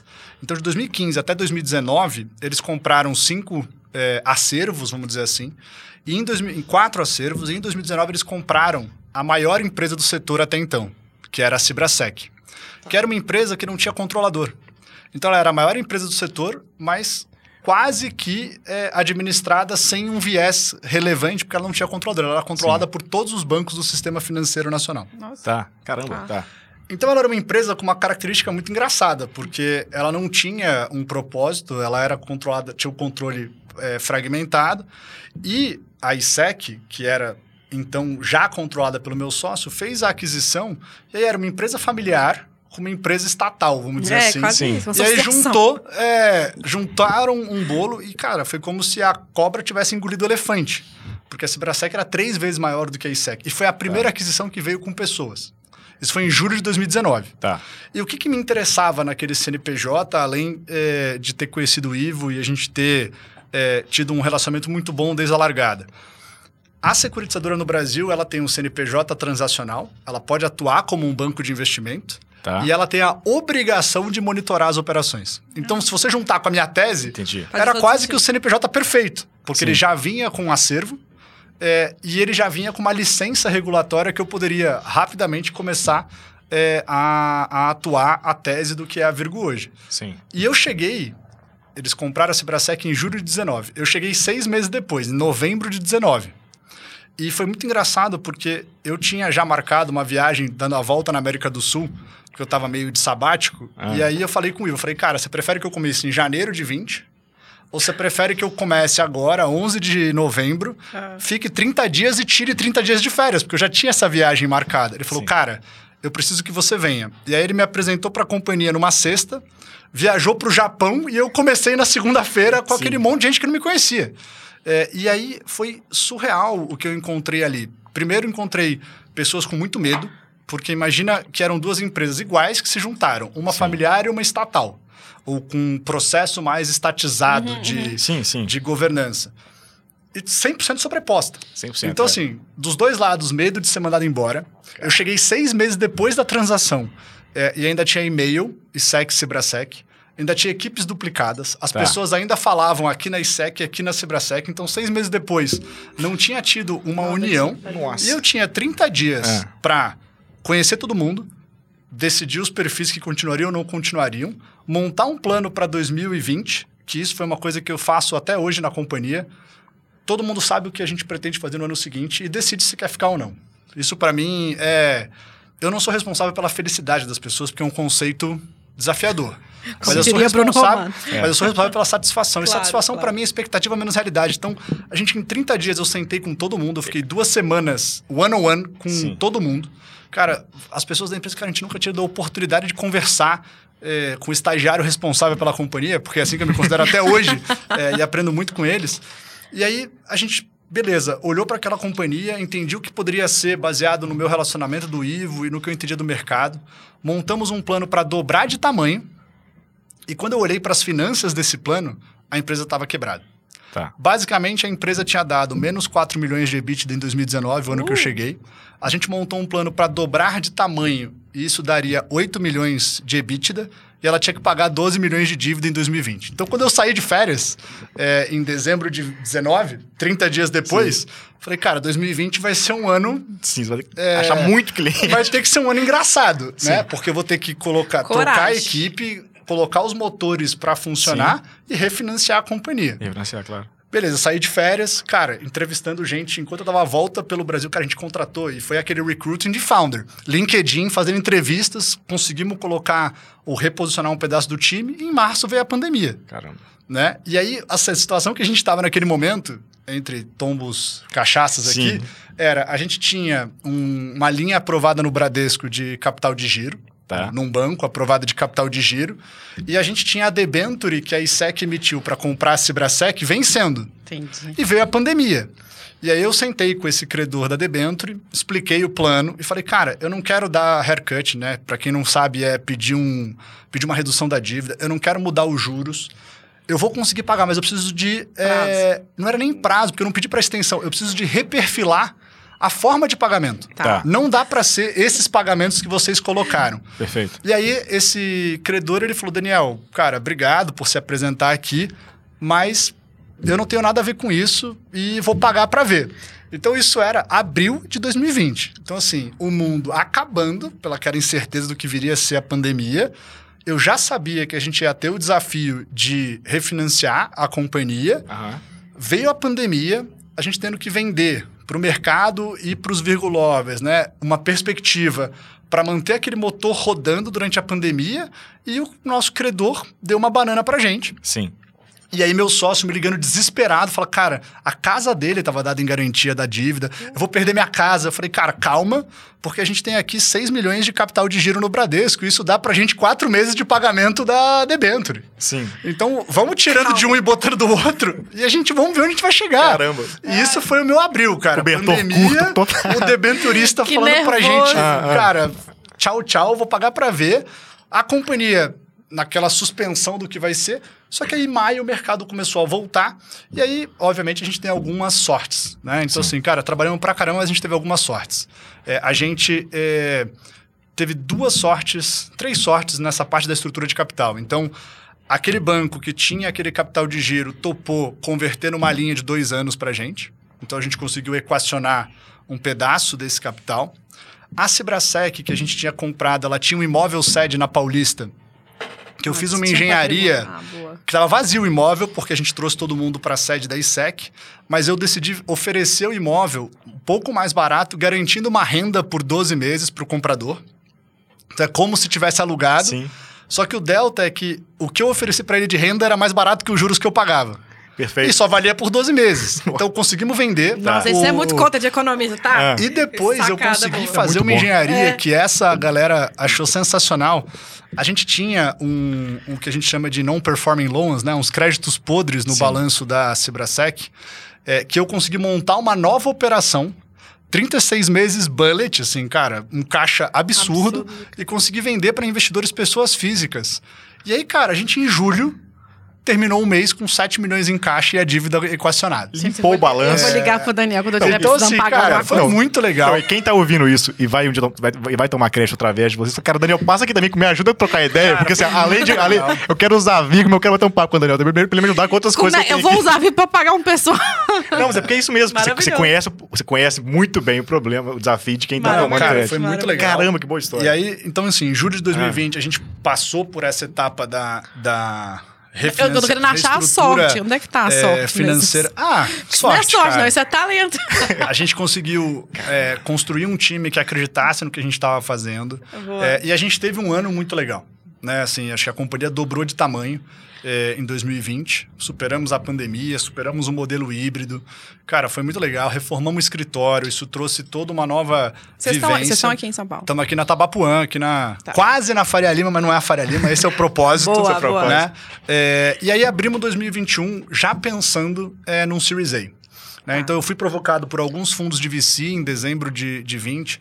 Poxa, tá faltando tese legal, vocês estão mirando um mercado grande. Ainda tem esse desafio de justificar a digitalização no, Sim, no sim. banco de investimento, mas eu acho que vocês têm uma boa tese, um bom track record, vale a pena. E aí, em janeiro, quando a gente voltou para 2021, eu já estava com isso na cabeça de, cara, então beleza, então vamos fazer uma captação de 40 milhões, onde eu quito um terço da dívida, libero a casa do meu sócio, que não faz sentido para o tamanho da Deixa ele empresa respirar. Exatamente está com isso relacionado e a gente fica com 28 milhões de reais para, de fato, é, desenvolver algumas coisas que a gente acha que faz sentido.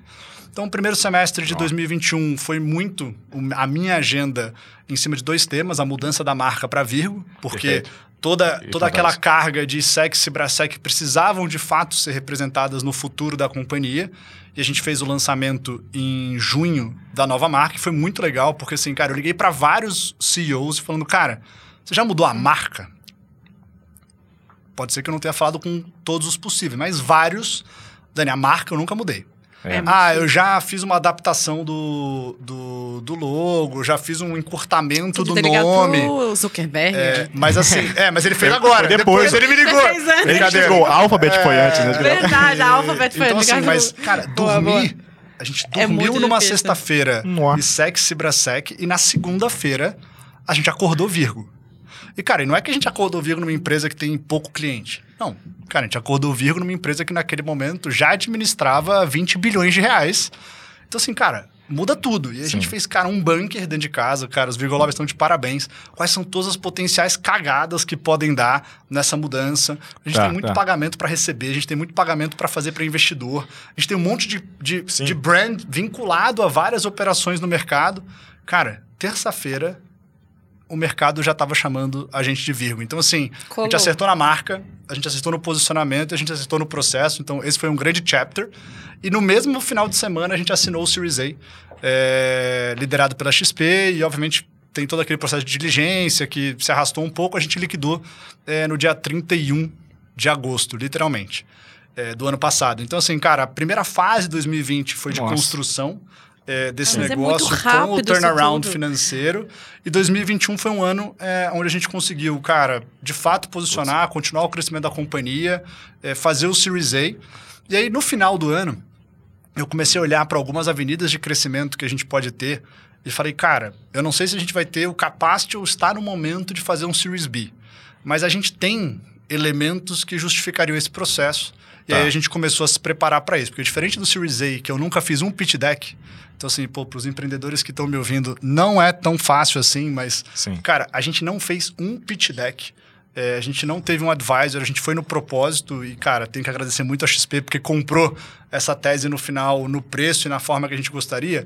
Para o Series B, é, a gente entendeu que a gente precisava se preparar um pouco mais. Então a gente está agora, janeiro, fevereiro, arrumando Você já os tem números, valores a que vocês casa. imaginam a faixa aí? A gente está falando quem está nos ouvindo e tem um dinheiro entre sobrando aí. 40 e 50 milhões de dólares. Tá. É, então já é um Investidor. um, um investidor bastante qualificado que a gente pode é, acessar. olhando fora e aqui, Estamos provavelmente. olhando fora e aqui. E qual que é a ideia, cara? Produto, tecnologia, produto barra pessoas, tecnologia Sim. e aquisições.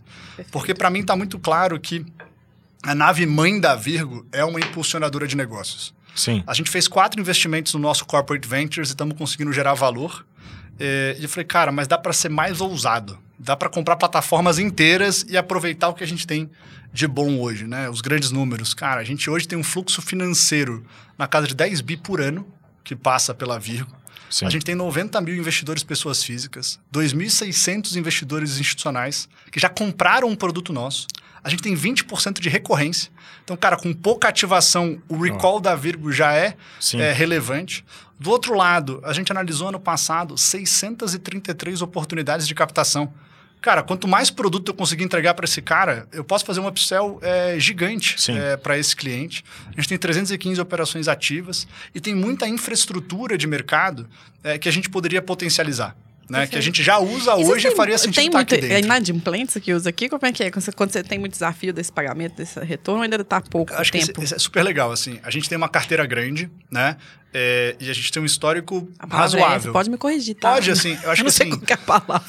No, o conceito efetivo, você tem pontualidade e inadimplência. Tá. Né? Em pontualidade, é quando o cara não paga na data que ele deveria. Inadimplência é quando você deixa de receber depois da execução das garantias. Né?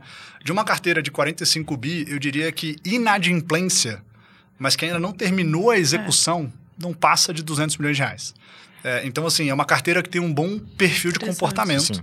É, obviamente que ela tem diferentes perfis de clientes, a gente tem que fazer um pouco é, um narrow down e uma fragmentação dessa estatística. Mas a verdade é que, se feito bem feito, e aí ficou meio redundante, mas se feito com consciência, o crédito privado é, ele tem uma alta taxa de repagamento. Sim. Pode ser que ele não esteja o retorno que você esperava, mas perder principal, perder o dinheiro que você botou, hum, é difícil. Porque você tem muita garantia, você tem Perfeito. como repactuar, você tem como negociar, você tem como esticar.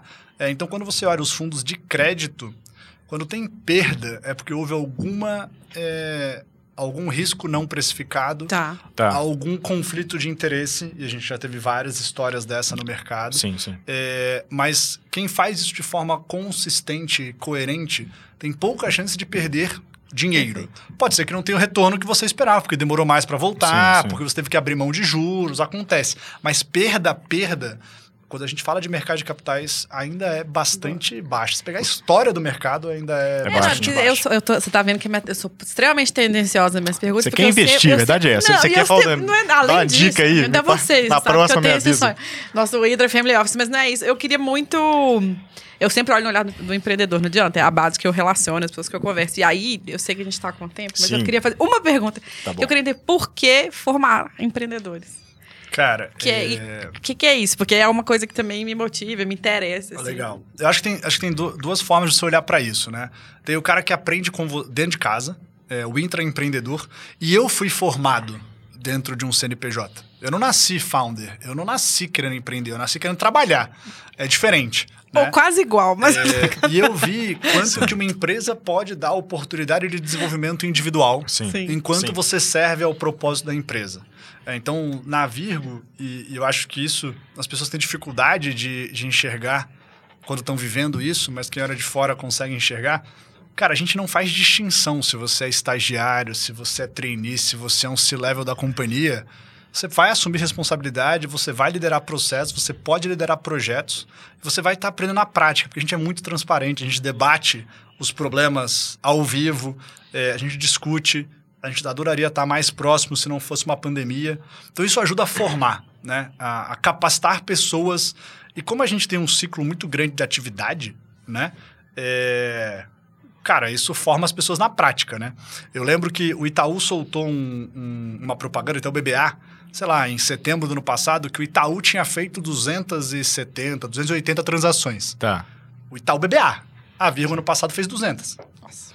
É, então, assim, cara, o cara que tá na Virgo, ele tá vivenciando uma experiência é, robusta de Sim. aprendizado. E a gente dá o espaço para ele errar, né? Dá o espaço para ele ter esse protagonismo. Então, você forma essas pessoas. E a Virgo tá se formando. Então, cara, a gente discute ILP com a galera, a gente Legal montou o. ILP enquanto as pessoas estavam lá, a gente fez toda a renegociação de é, carreira, de remuneração e responsabilidade, porque eu não gosto de cargos e salários, né? É remuneração e responsabilidade. É, cara, Boa. a gente muda o organograma, a gente reestrutura a companhia, então as pessoas estão vivendo isso. Isso do, E eu do- vi isso- do ano seguinte, você falou também, que é muito legal. Né? Cara, o gente cara vê o ano na frente, cara, o ano vai ser assim, vamos pra vai frente. ser- O que a gente vai fazer. Então, assim, Tá acho que isso é, isso é a forma como a gente É forma empreendedores. E nós não somos uma companhia que olha para as pessoas pensando que eu vou fazer isso para elas ficarem cinco anos com a gente. Cara, eu falo isso. Eu, eu fiquei em São Francisco um tempo também. E aí, cara, lá eu aprendi, cara, você forma as pessoas. Pra, você monta uma empresa para que as pessoas queiram ficar e você investe nelas. Se elas não ficarem, pelo menos você formou alguém melhor para o ecossistema que você habita. E a gente acredita muito nisso. Então, assim, é a gente, a gente é, patrocina muito estudo, muito education e não tem nenhum tipo de, de attach. Então, cara, faz e não tem contrato, fica dois anos, porque a gente quer formar as pessoas. Então, esse é um lado, né? É formar as pessoas dentro do seu CNPJ. Cara, a gente deu acesso a mães de periferia que estão trabalhando no mercado de capitais, pessoas acima de 50 anos que foram reinseridas no mercado aqui dentro da Virgo. Então, isso é um lado do Daniel de como o CNPJ pode contribuir. E o outro lado, que é o Daniel investidor, é que o empreendedorismo, para mim, é o maior programa social da história. É. Porque ele gera renda e emprego. Riqueza, Então, né? assim, é o famoso, em vez de dar o peixe, ensinar a pescar. Só que em vez de dar capacitação, dar capital ou mentoria para que isso seja alavancado. Então, assim, tanto eu pratico isso na pessoa física, eu não vou dizer em larga escala, porque cada um vai entender de uma forma, mas assim, é, genuinamente.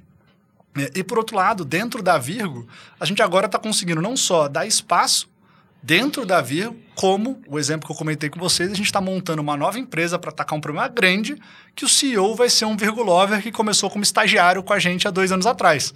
E esse cara, dentro da Virgo, passou pela construção do time de tecnologia, pela construção dos primeiros produtos de tecnologia, pelo entendimento de problema, viveu a cultura da companhia. Ele entrou no meu primeiro programa de Summership.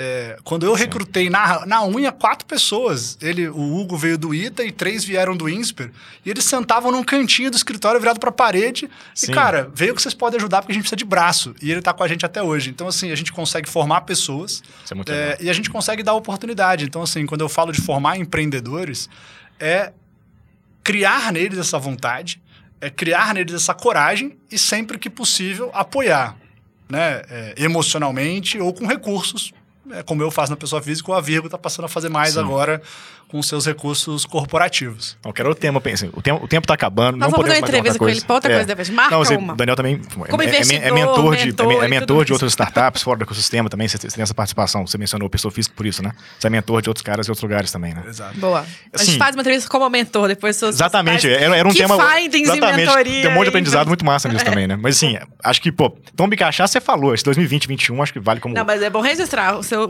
tombe sua cachaça. Um, assim. tombe uma cachaça, a- aquela, aquela virada de 2020 vale como sendo um- o maior tombo até agora? Ou tem mais coisa mais. O que, que Tem você acha? um tombo maior ou uma cachaça Não, que acho você que, quer acho que, assim, A gente teve a sorte de não ter o tombo, né? É, Porque sim, o tombo é um tombo. É isso que eu acho. Mas a gente teve a dor de barriga. É, E eu acho Isso. que 2020, a principal dor de barriga, além da pandemia, foi a estrutura de capital da companhia. Sim. Porque a gente chegou num momento muito sensível, assim. é, não desejo isso para nenhum empreendedor. E Sim. sei que muitos empreendedores passam por isso. É. É, então, a dica que eu dou é tenha calma, porque o desespero não ajuda em nada.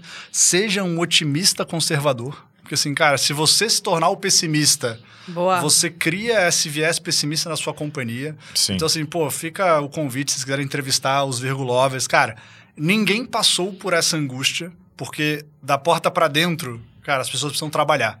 Então você tem que ser, como empreendedor, um otimista conservador. Você vai sofrer, mas se você também entregar esse sofrimento para o time sem um caminho, é, você só cria é, Difícil, uma espiral bom. negativa. É, então esse foi um, foi um momento muito difícil é, e foi um momento onde, cara, a calma e a sorte é, e o trabalho foram super importantes. É, e aí a gente terminou o ano muito bem, capitalizado, ainda sem o Series A, mas respirando um novo princípio. 2021, é, eu acho que sim, tem sim tombos, mas para falar das realizações foi o Series A. Cara, é uma realização incrível quando você atrai uma empresa como a XP É, para o seu sim. cap table, apoiando o seu projeto, quando você senta para conversar com todos os empreendedores do lado de lá, é, e eles conseguem entender o que você está falando. E pro time deve ser uma Pro delícia. time, cara, a gente fez um é, um É. processo de celebração que trouxe o time para dentro, para contribuir com, com esse processo. Foi muito legal, foi muito transparente. É, pô, o Guilherme Benchimol participou da live de divulgação. Que demais. A galera, cara, ficou muito feliz porque, pelo que ele representa Claro. Pro, claro. pro mercado e pros empreendedores. Então foi muito bacana, tenho que agradecer muito a ele, a todo o time da XP que participou disso com a gente. Mas a gente também teve tombos, né? Então, assim, quando eu olho para 2021, é, eu gostaria que a gente tivesse criado mais impacto em tecnologia. Né? Eu Ah. queria que a gente tivesse errado menos. Eu queria que a gente tivesse subido o, nosso, o NPS dos nossos stakeholders mais do que a gente eh, subiu. Porque isso é da porta para dentro. Mas é, eu não posso colocar a culpa disso no time. É, foi um crescimento muito rápido, é muito processo ao mesmo tempo. É, então a gente tem que, mas a gente tem que saber, ter humildade de saber as coisas que a gente ainda precisa melhorar. Então, Legal. ano passado, acho que os tombos foram não ter atingido algumas coisas que eu gostaria em termos de tecnologia e de nível de serviço. Tá. Por outro lado, a gente fez um Series B, um Series A Series e A. dobrou a companhia de tamanho de novo. É, então, Boa. assim, é, essa. Não, calma, essa- você volta, vai ter mais cachaça, mais esse tombo, dilema a do vida empreendedor é, assim. muito doido, porque assim, cara, de vez em quando É. o time chegou a falar, pô, você tá pronto, então vamos parar de fazer negócio novo pra arrumar uma casa. Tá, tá. Cara, essa decisão eu não consegui tomar ainda, sabe? Talvez Sim. ela seja necessária em algum momento, mas eu não sinto que o freio de arrumação nesse nível chegou agora, é, com dois anos de, de companhia. Eu Olha, acho que dá depois, puxar um Depois da fusão e da mudança de capital que você fez com tudo, É. tudo andando, quer dizer, você dá pra fazer muita coisa com, com, com o avião andando. Só que o cliente ele não tem a simpatia, né? É. é muito engraçado. Você conversa com investidor de VC, você conversa com gente de mercado que não é o cara que está sofrendo com o nosso mau serviço. É, e os caras acham incrível, eles têm essa reação. Sim, Por outro demais. lado, o cara que está sofrendo Consegue. com a gente, pô, a vontade que ele tem é me bater quando eu ando na rua, né? Porque falou, pô, você não conseguiu melhorar isso ainda. Eu falo, cara, eu sei. Mas é que esse outro lado, ele não se importa com isso. Então, Sim. essa esse dilema de interesses é muito, é muito legal, é muito engraçado. É, e aí as escolhas você vai saber no final, né? Que é onde você acertou, onde você errou. Perfeito. Cara, pra fechar, agora sim, acho que a gente sempre fe- fecha a conversa com uma dica de livro, leitura, ou não sei, filme, Podcast, série, podcast, alguma coisa game. que. Game, verdade, tem videogame tivemos também. Quadrinhos, Pedro é Quadrinhos. quadrinhos. Alguma coisa, pô, que você acha legal da, da turma que tá ouvindo a gente, que se interessa pelo assunto, achou legal a conversa, pra aprender mais, alguma coisa que talvez te ajudou a passar por esse sofrimento que você falou, pô, essa- Pra- esses é, desafios. pode ser coisa técnica, mas você pode pessoais. relaxar. Meu aplicativo de meditação, sei Meditação. Cara, lá. legal. Coisas legais. que Você falou fazem. já do. É, é, calma. Anti, livro. anticarreirista. Anticarreira. Anticarreira. Anticarreira. É. Não, cara, eu acho que assim, é, conforme a sua vida vai ficando mais é, atribulada, você vai preferindo conteúdos um pouco mais mastigados, né? Mas tudo bem, eu acho que assim, eu sempre achei inspiração em diferentes fontes de informação. Boa. Tá. É, então, assim, às vezes a gente fica focado demais num livro, mas, cara, tem um exemplo numa coisa nada a ver que você vê, cara, numa série que nem tem a ver com o empreendedor. Você fala, cara, mas a forma como esse cara lidou com esse. Que é o conceito de essa pesquisa situação, de tendência, viu, Daniel? É você olhar em tudo. Pô, isso aqui é interessante, etc. Legal. Então, assim, Legal. é, o que eu falo, assim, eu aprendo muito com os outros, porque o problema só muda de CNPJ, cara. É, a partir do momento que eu tive acesso a muitos investimentos e mentorei algumas diversas empresas, você vê que o struggle é muito parecido. É, e aí, a diferença que você agrega é se você já passou por isso, você já viu alguém passar por isso e você consegue trazer essa calma e esse playbook para quem está passando Sim. por isso agora. Total, total. Então, a vida nada mais é do que um acúmulo de experiências e referências. Então, cara, eu escuto muito podcast de outros empreendedores. Isso é uma Perfeito. forma de você aprender com as histórias dos outros e, cara, o Hydra tá aqui para trazer isso. Obrigado. É, fiquem atentos. É, como eu comentei, tem investida minha, tem mentorado meu que já participaram aqui é, e deve ter sido sempre conteúdo é, super interessante. É, tem literatura, sim, mas aí eu acho que a gente vai muito pro, pro cara... é, coisas básicas que todo mundo fala, cara, The Hard Things About the Hard Things, cara, me ajudou muito. Muita gente fala desse no, livro, é, né? No momento onde você está precisando tomar decisões mais Não li duras. ainda. é, e o quanto que tomar a decisão é melhor do que não tomar é, a decisão. O anticarreira, na verdade, foi no momento que eu estava saindo da RB Capital e pensando o que, que eu ia fazer. Eu fui revisor desse livro, mas ele fala exatamente da reinvenção. Em vez de você ter uma que carreira massa. estreita, você ter uma anticarreira ou uma multicarreira. É, que você É precisa... slash, slash, slash, slash. Exatamente, que você precisa é, olhar, escrito pelo Joseph. É, cara, e assim, e eu tenho alguns lugares de, de inspiração que as pessoas acham muito doidas, porque empreender nada mais é do que lidar com pessoas. E lidar com pessoas nada mais é do que você conseguir interpretar um pouco né, as intenções de cada um. Então, cara, eu, tinha, eu, eu assistia uns programas que ninguém entendia, né? Cara, quilos mortais. é, o Largados e Pelados, etc. Fala, cara, mas você gosta desse entretenimento? Não, mas eu gosto de ver os dilemas que essas pessoas passam e que as levaram a tomar aquela decisão ou tá ali. É, porque isso ensina muito. Tô na fase série pra gente. coreana, eu não posso falar nada. Tá É, então, assim, eu acho que às vezes você tá vendo, cara, uma coisa nada a ver, um Game of Thrones, um Vikings, você fala, cara, como é que funciona essa dinâmica? É. Como é que funciona esse conflito de interesse? Boa. Cara, isso se reproduz na sua empresa, às vezes Esse- você vê a situação, tipo. Esse processo de Você não decisão, precisa né? assistir Porque o The isso- Office pra entender, ou o Silicon Valley pra entender o que acontece. Cara, às vezes a inspiração tá num negócio nada a ver. Então, assim, É, cara, legal. é, desde um. Cara, eu tenho um enteado, então, assim, cara, desde um desenho que você tá assistindo com ele, você fala, cara. Esse negócio aqui ring a bell, sabe? Esse Sim. negócio. Então, assim, o que eu falo muito pros empreendedores é, primeiro, busquem referências, porque você aprende por osmose, porque o problema ele só muda de, de CNPJ, e esteja aberto a aprender com coisas que você nem imaginava, sabe? É, situações das Sim. quais você absorve conteúdo e você fala, cara, Sim. clicou. Isso aqui faz sentido no que eu tô vivendo. Legal isso. Demais. Boa. Esteja.